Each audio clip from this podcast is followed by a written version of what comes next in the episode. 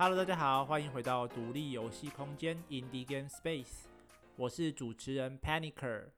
GDC 翻译系列是将全球最大的游戏业界活动——游戏开发者大会 （Game Developers Conference） 的讲者报告内容翻译成中文，再以 Podcast 的形式与你分享知识。这一次的主题是向发行商提案简报游戏时应该避免的三十件事。讲者是目前担任 Game on the Rails 创办人的 Brian Updown，他在游戏业界总共有超过二十年的经验，听了无数的提案简报。那最早他是在 Redstone Entertainment 担任创意总监，那也就是在他手上诞生了目前 Ubisoft 有名的两个系列：红彩六号跟火线猎杀系列。然后在他从 Redstone Entertainment 离职之后呢，他就去了 Sony 的。Santa Monica Studio 担任资深游戏设计师十四年。那在这个过程中，战神也就是二零一八年的年度游戏，也是在他们这个工作室所诞生的。OK，那我们就正式开始今天的正文。首先呢，在这个演讲中，他有提到两件很重要的事情，也就是在游戏提案简报时，发行商只会在意两件最重要的事情。第一件事是，这个游戏值得我们资助吗？啊，第二件事情是这个团队可以做得到吗？所有与这两点毫无相关的内容都不应该出现在你的提案简报当中。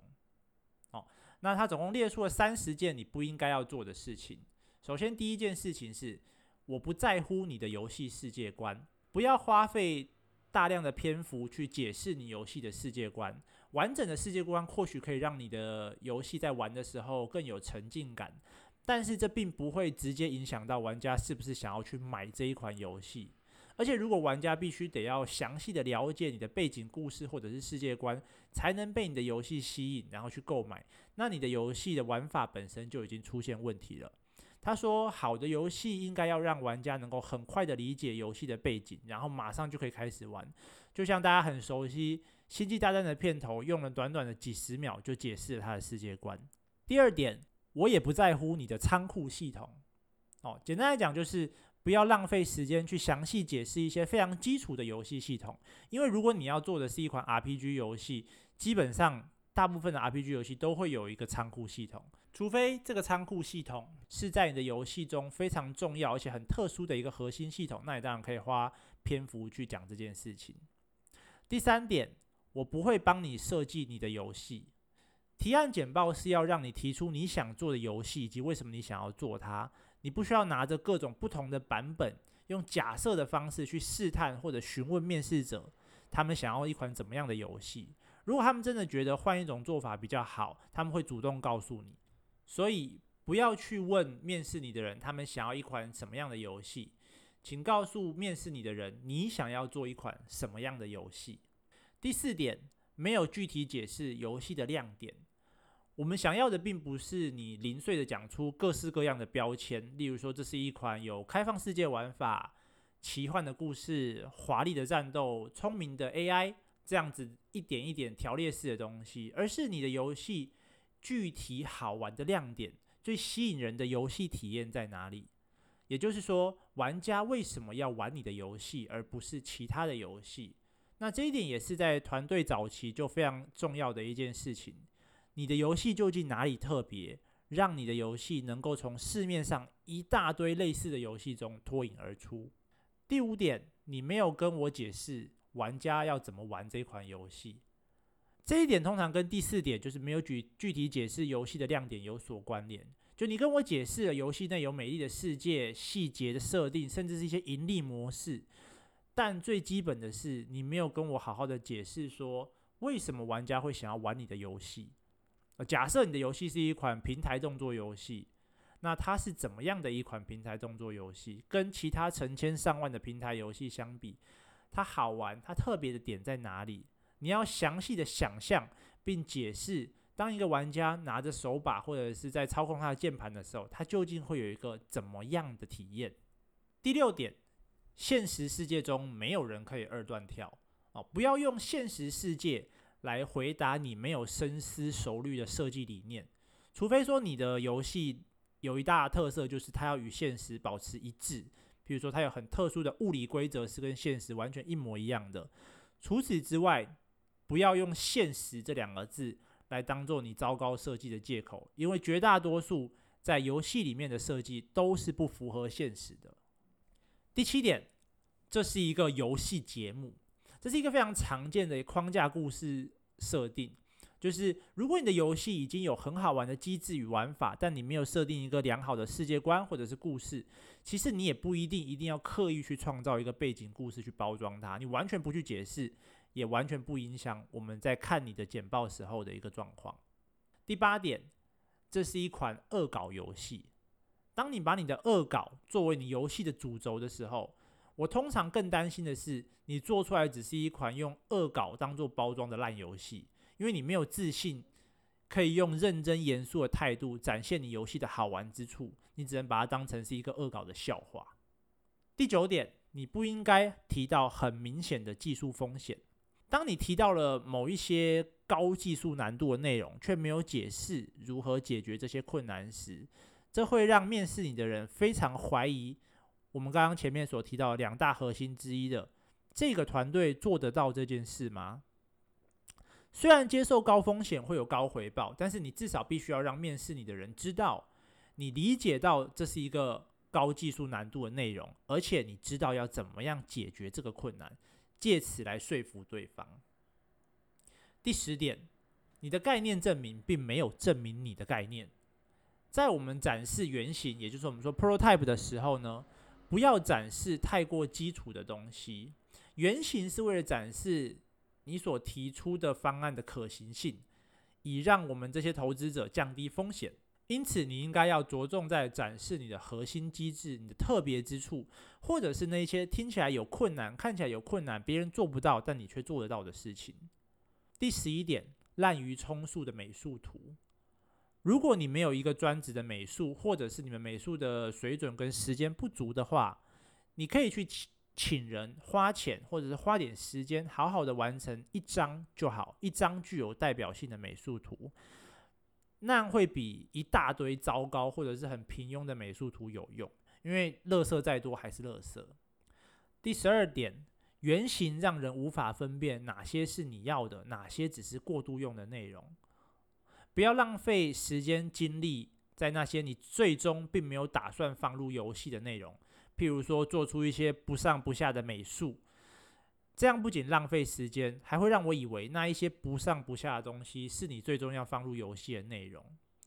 有一个很好的方式是使用工程美术，例如说一些单纯的几何图形，因为它们是一个很清楚的过渡物，会让人理解它并不是你最终要放入游戏的内容，而只是让我们展示你其他部分所需要用到的一些物件。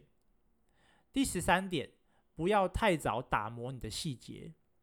如果你的美术部分看起来非常的完整而且成熟，但是你的游戏机制完全不明了，而且甚至处在原型的阶段，那对于我们这样子的投资者来说，这是一个非常危险的警讯，因为那代表你们的团队分工进度有明显的差异，而且一定会导致后面你们在整合的时候不断的修改与重做。所以，如果你只是想要展示你们的美术能力，不要让你游戏的其他部分看起来太明显的不成熟。例如说，用几张美术概念图，甚至会比一个直接实际放入游戏中的美术更适合，因为那些放入游戏中的美术，在还没有整合的情况下，也有可能在最后会被丢弃掉。第十四点，你的范例对话糟透了。这种问题特别容易出现在，如果你要简报的是一个着重剧情的游戏，可是你的对话系统或游戏内的对谈方式显得不够成熟。你可以试着直接用文书写作的方式，向投资人证明你有办法把一个故事写得精彩、写得好看，而不是用一些滥竽充数的对话去塞满你的对话框。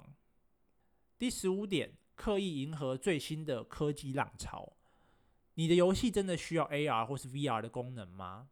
不要觉得把市面上已经有的一些游戏加上最新的科技就可以成功，因为以我的经验来看，他们绝大多数都失败了。第十六点，你拿着手机游戏去提案给主机游戏的发行商。我觉得至少需要做一点基本的调查，你要简报的对象吧。例如说，某些发行商可能特别喜欢某些特定的游戏类型，例如说，呃，可能特别喜欢恐怖游戏啊，或者是复古的八 bit 游戏等等。又或者是某些发行商已经推出很多类似你打算要提案的游戏，那你可以试着换别间，至少去找一个对你的简报会感到有兴趣的发行商提案。第十七点。那款爆红的游戏已经在市面上了。每当有某款游戏爆红，我们就会在接下来的那几年不断收到类似的提案，就一款又一款跟原作差不多的游戏，但他从来没有告诉我们他们跟原作的差别以及他们的独特之处，有点像是银河科技浪潮那一点一样，也会有银河爆红游戏的浪潮。但如果你只是要做一个你的版本的某款游戏，那回到前面的问题，你的游戏相比于它这款原作有什么样的优势与特色？为什么玩家要买你的游戏，而不是一个已经在市场上而且成熟的游戏呢？第十八点，请问你能帮我取得某某某的 IP 吗？我可以很直接的告诉你，不行，因为如果你打算使用某个特定的 IP 的话，你应该在找发行商提案之前。就取得这个 IP 的授权。通常来讲，如果某一个发行商已经有了某个特定的 IP 授权，他会直接聘请工作人员或者是工作室来进行相关的游戏开发。所以在没有取得 IP 的情况下，就开发一个以其为核心的概念游戏，是一件很危险，而且甚至很可能是浪费时间的事情。第十九点。比起你的游戏机制，我反而听到更多关于你的盈利机制。在免费游戏这个机制出来之后啊，我们很常听到某些团队非常详细的解释有关他们的盈利计划。当然，这并不是一件坏事，因为如果你的游戏简报、你的内容很棒、很有趣，发行商一定会想要进一步的了解你的盈利方式。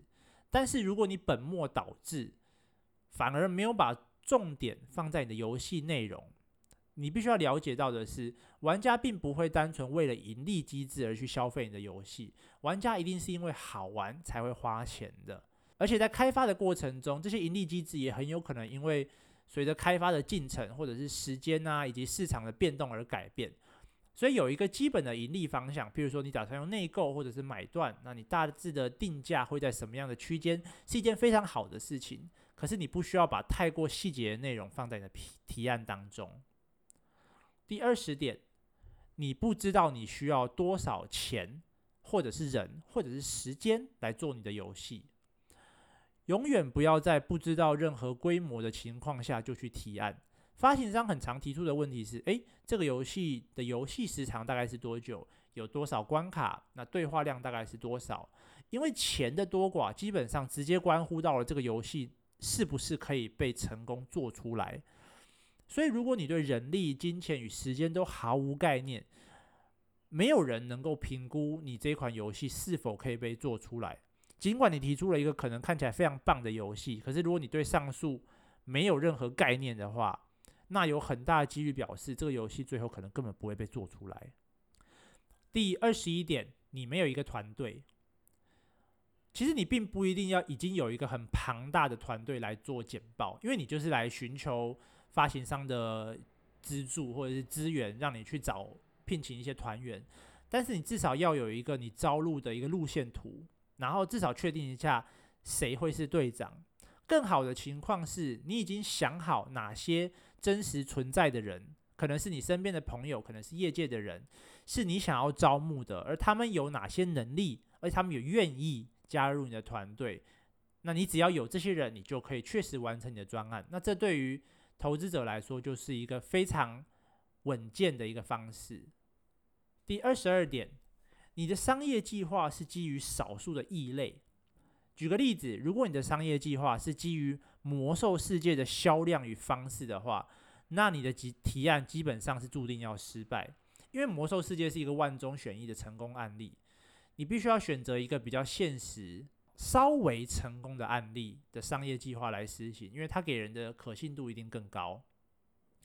第二十三点，你看起来很难共事，你这个鸡巴人，这件事情可能比你想象的更严重。因为当你们确立了你们的合作关系之后，你们会展开一个为期数个月甚至数年的共事时间。这个过程中，你会有很大量的工作压力、时程压力、金钱上的牵扯以及各种紧张的情况。你如果连在提案的过程中都不能表现得友善、和蔼可亲，那你能够想象，当你被压力与失眠缠绕的时候会有多鸡掰吗？所以记住，当你在提案的时候，你也是在向对方展示。将来的数个月甚至数年，他们将要与什么样的人合作？第二十四点，你自以为我知道你是谁，尽管你可能有做出一些小有名气的作品，但是我还是有可能根本不认识你，甚至没玩过你的游戏。向我简单介绍一下你的背景或是你的过去的作品，不为过吧？第二十五点，你觉得我一直问问题很烦？我能够理解，如果你很认真的写下了脚本，而且排练了非常多次如何进行简报，但是过程中呢，不断受到提问打断，让你感到很紧张或者是很烦躁。不过请记住，往好处想，当我们在问你问题的时候，表示我们对你的提案有兴趣。你其实可以放轻松一点，顺其自然的脱稿演出，因为重点根本就不是你有没有完全照你的排练进行简报。而是你有没有好好的传达出这个游戏应该被传达的部分。第二十六点，你让我们用手机看你的简报，确保你有准备一些适合的设备来进行你的提案。在手机上看 PowerPoint 是一件非常痛苦的事情，即使你在提案的是一款手机游戏，你也应该至少准备个平板或者是笔电荧幕，放你要简报的东西吧。第二十七点。你带了电脑，但你没有带耳机。如果你的游戏中有音乐或者是音效，请务必带着你的耳罩式耳机，因为你很有可能会在一个嘈杂的环境中体验你的游戏。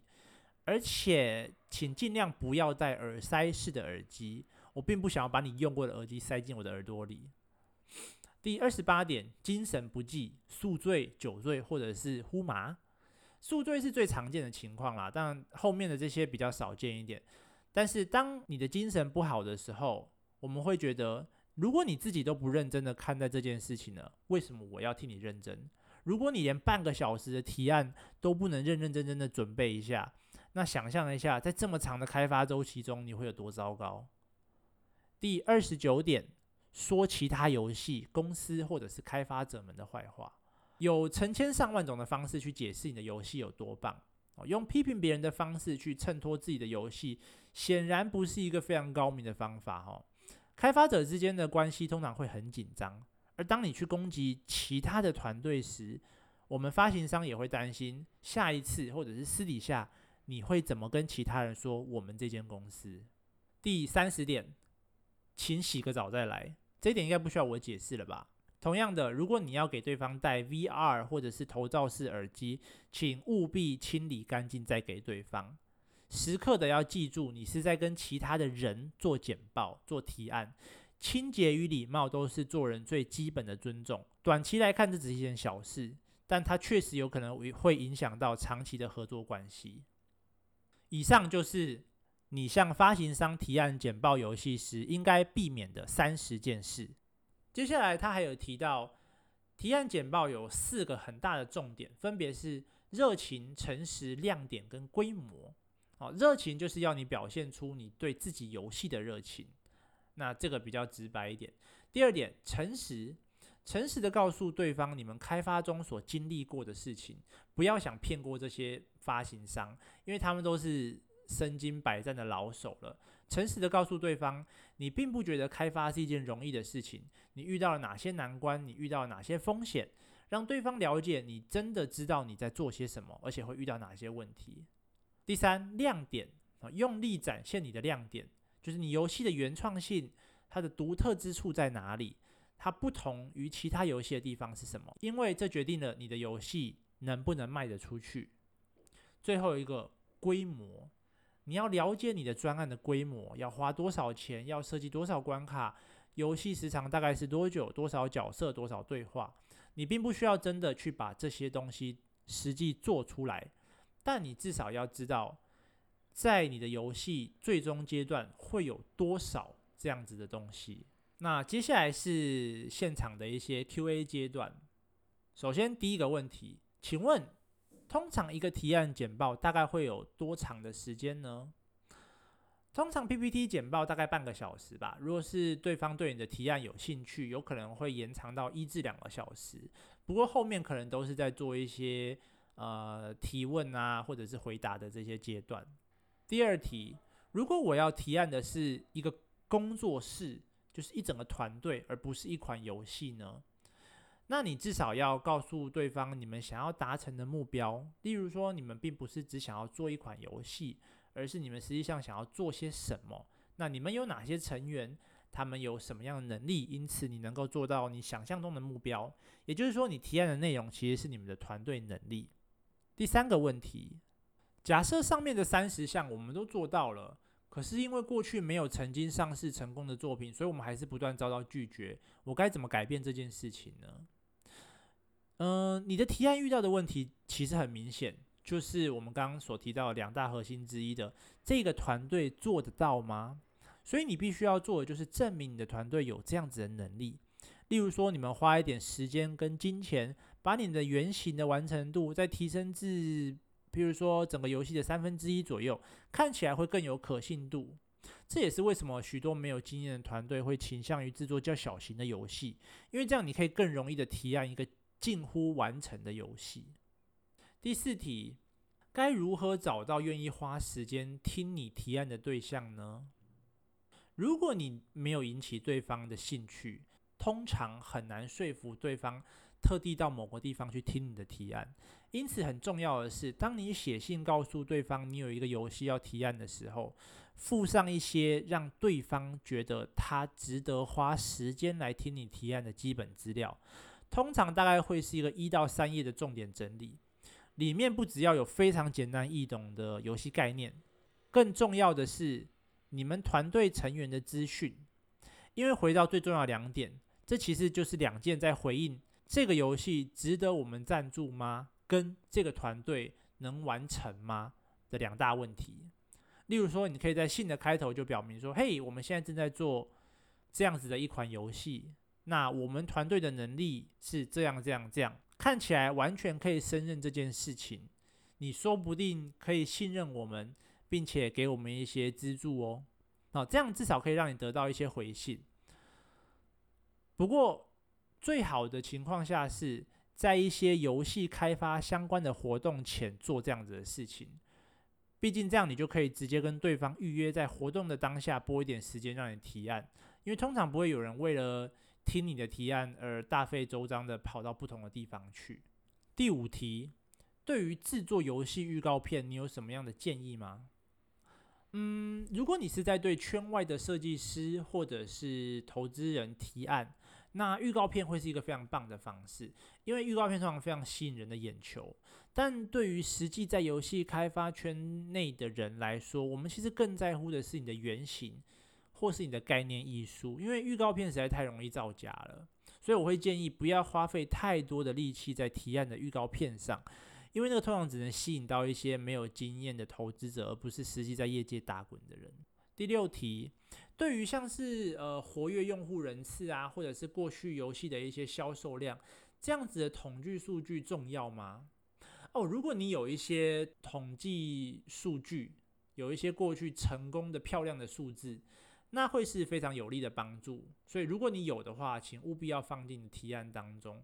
过去成功的案例，团队成员的能力都是可以证明这个团队做得到吗？很好的一个方式。最后一题，我要怎么找到我游戏的亮点呢？这是一个跟我要怎么赚大钱一样的问题，大家都想要知道答案。不过，身为一名资深的游戏设计师，我确实有用到一些常用的方式。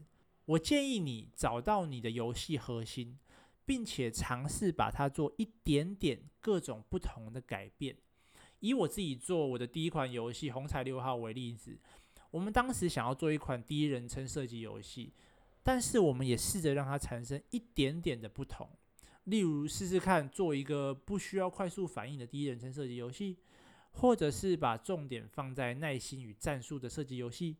那在这之中，我们所使用的方式，就是在一个已经建立好的模式或者是规则上，这边改一点，那边修一点，不断的去进行尝试，看会产生什么样的火花。其实各式各样的东西都可以作为亮点。当然，以特别的游戏机制作为亮点是一个非常好的方式。但是，让视觉上看起来很特别的美术风格也可以是一个亮点。所以，你可以试着去找已经在市面上的东西。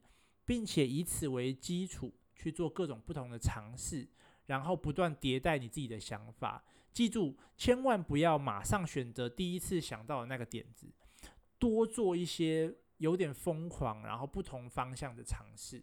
那以上就是 GDC 简报向发行商提案简报游戏时应该避免的三十件事，希望对你有帮助。我们下次再见，拜拜。